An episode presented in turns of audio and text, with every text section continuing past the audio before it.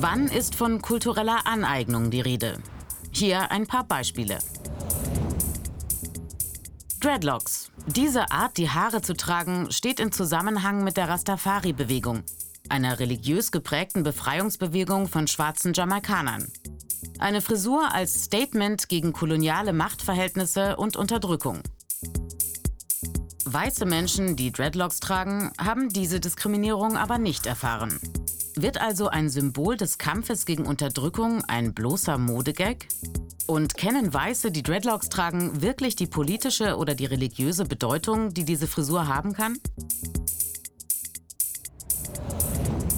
Blackfacing. Sich das Gesicht schwarz anmalen, um schwarze Menschen zu spielen und zu verspotten.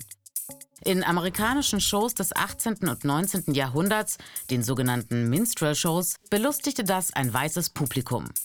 Gute Geschäfte auf Kosten der Schwarzen. Schwarz sein als Kostüm? Blackfacing geschieht aus der Perspektive einer weißen Mehrheitsgesellschaft heraus und bedient klischeehaft Vorstellungen jenseits der Realität.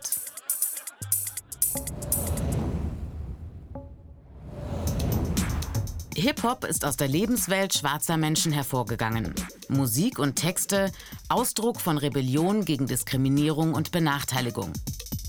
Wenn weiße MusikerInnen mit Hip-Hop Geld machen, sehen das viele als Profitmacher auf Kosten schwarzer Menschen. Ein Vorwurf, der früher übrigens auch schon Elvis Presley gemacht wurde und heute Billie Eilish. Ein weiß dominiertes Musikbusiness, das sich schwarzer Kultur bedient.